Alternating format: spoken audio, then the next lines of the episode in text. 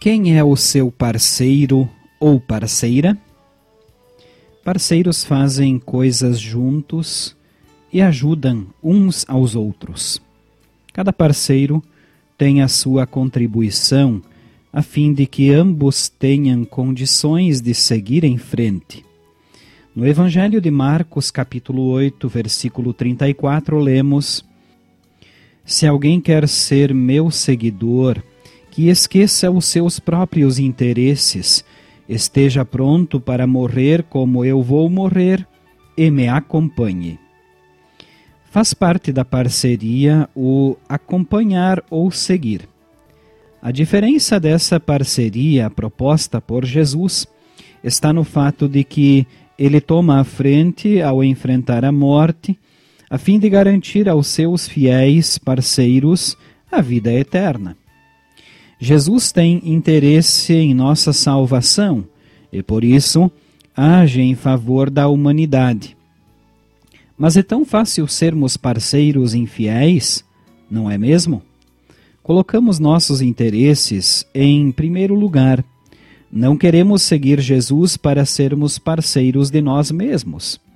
Com isso, Cristo fica de lado e seguimos outros senhores, outros parceiros, correndo o risco de perder a vida verdadeira. No versículo 36 de Marcos 8, Jesus lança a pergunta: o que adianta alguém ganhar o mundo inteiro, mas perder a vida verdadeira? Quanto vale a sua vida? Jesus viveu, sofreu e morreu por sua vida, para lhe dar vida verdadeira. Não desmereça o que Jesus fez por você, nem abandone esse parceiro divino que quer ter você ao seu lado para sempre. As dificuldades estão por toda parte, também na vida dos parceiros de Jesus, que muitas vezes são zombados e ridicularizados. Porém, são esses parceiros de Cristo que têm garantida a vida eterna.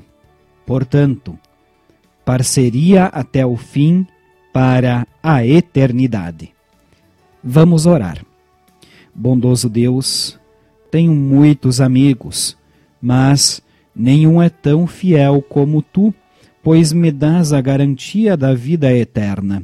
Reconheço que sou falho, mas reafirmo minha fé e confiança em ti como meu amigo, parceiro e salvador eternamente.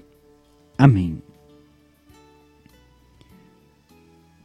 Esta, prezados ouvintes, foi nossa mensagem para hoje que teve por tema parceria, com base no texto bíblico de Marcos, capítulo 8, versículo 34. Se alguém quer ser meu seguidor, que esqueça os seus próprios interesses, esteja pronto para morrer como eu vou morrer e me acompanhe. Nós da Igreja Evangélica Luterana do Brasil queremos agradecer a você que nos acompanhou até aqui. Desejamos que o Deus eterno guarde, abençoe e proteja você e sua família, hoje e sempre. Amém. Mil graças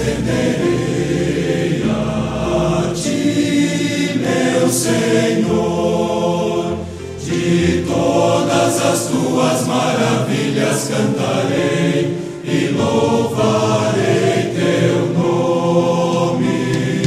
Mil graças renderei a ti, meu Senhor. Exultarei e teu nome louvarei. Aleluia. Exultarei. E teu nome louvarei.